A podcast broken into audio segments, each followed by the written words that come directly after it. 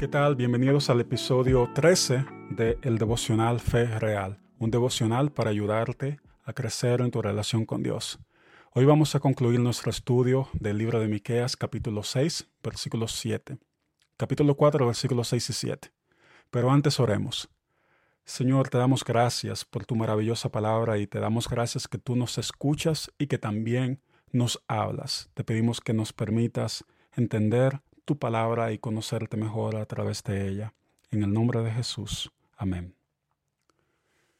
En aquel día, declara el Señor, reuniré a la coja y recogeré a la perseguida, a las que yo había maltratado. Haré de la coja un remanente y de la perseguida una nación fuerte, y el Señor reinará sobre ellos en el monte Sión, desde ahora y para siempre. Continuamos con el estudio de Miqueas capítulo 4 y en este devocional me voy a enfocar en el versículo 7. Aquí vemos la promesa de restauración ampliada. Es decir, vemos como el versículo 6 nos dice lo que Dios hará y luego nos dice cómo lo hará. Eso es algo común en la poesía hebrea donde la segunda o tercera línea amplía la idea que se declara en la primera línea o muchas veces también compara las diferencias entre la idea principal y otra cosa que está diciendo en la segunda línea. En este caso, el profeta Miqueas continúa desarrollando lo que Dios hará con su pueblo y dice que lo convertirá de ovejas cojas a un remanente y aquellos que estaban perseguidos en una nación fuerte. El diccionario define la palabra remanente como un pequeño grupo sobreviviente. Generalmente, eso se refiere a una pequeña parte de algo que queda, y en el caso de Israel, Dios promete reunir a aquellos que sobrevivieron, aquellos que quedaron atrás, reunirlos como una oveja un grupo de ovejas en un redil, como un rebaño en su pasto.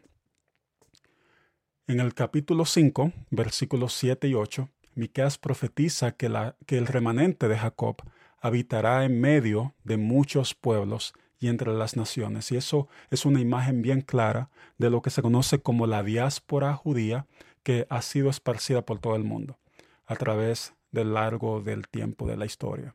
¿Y qué revela este texto acerca de Dios?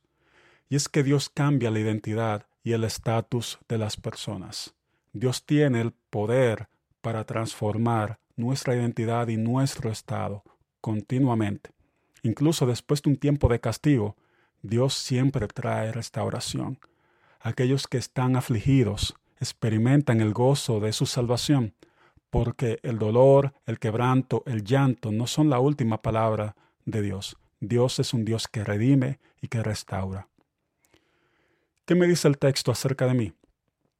Y es que es fácil menospreciar a aquellos que parecen pequeños e insignificantes aquellos que son pobres o que sufren de salud, aquellos que son ignorados. Y también es fácil sentir que no valemos nada cuando somos pequeños o cuando somos parte de la minoría. Pero para Dios, un pequeño remanente se puede convertir en una gran nación. ¿Cómo debo de responder al texto a la luz del sacrificio de Cristo por mí?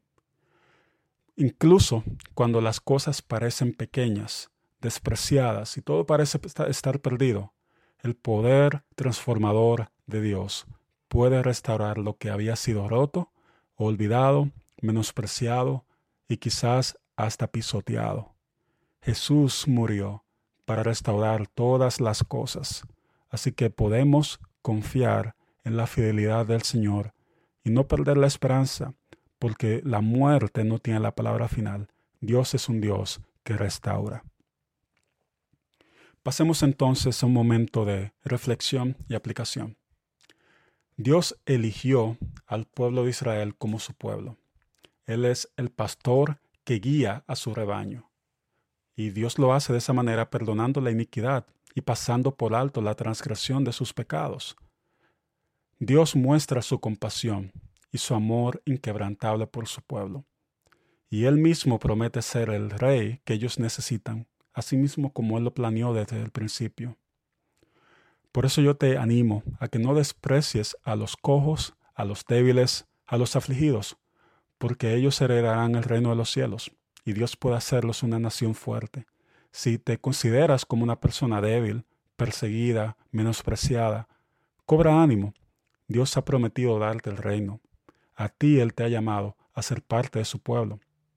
Si eres aquel o aquella persona que está rodeado de personas menospreciadas, en vez de menospreciar a esos estudiantes, a esos vecinos, a esos compañeros de trabajo que se convierten en una molestia para todos los demás, ayúdalos a conocer a Cristo, predícales el Evangelio, enséñales cómo ser un discípulo o una discípula de Cristo.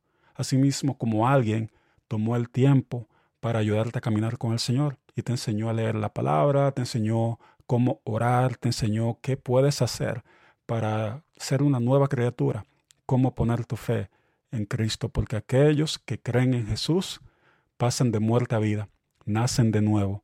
Dios es un Dios que redime. Oremos juntos.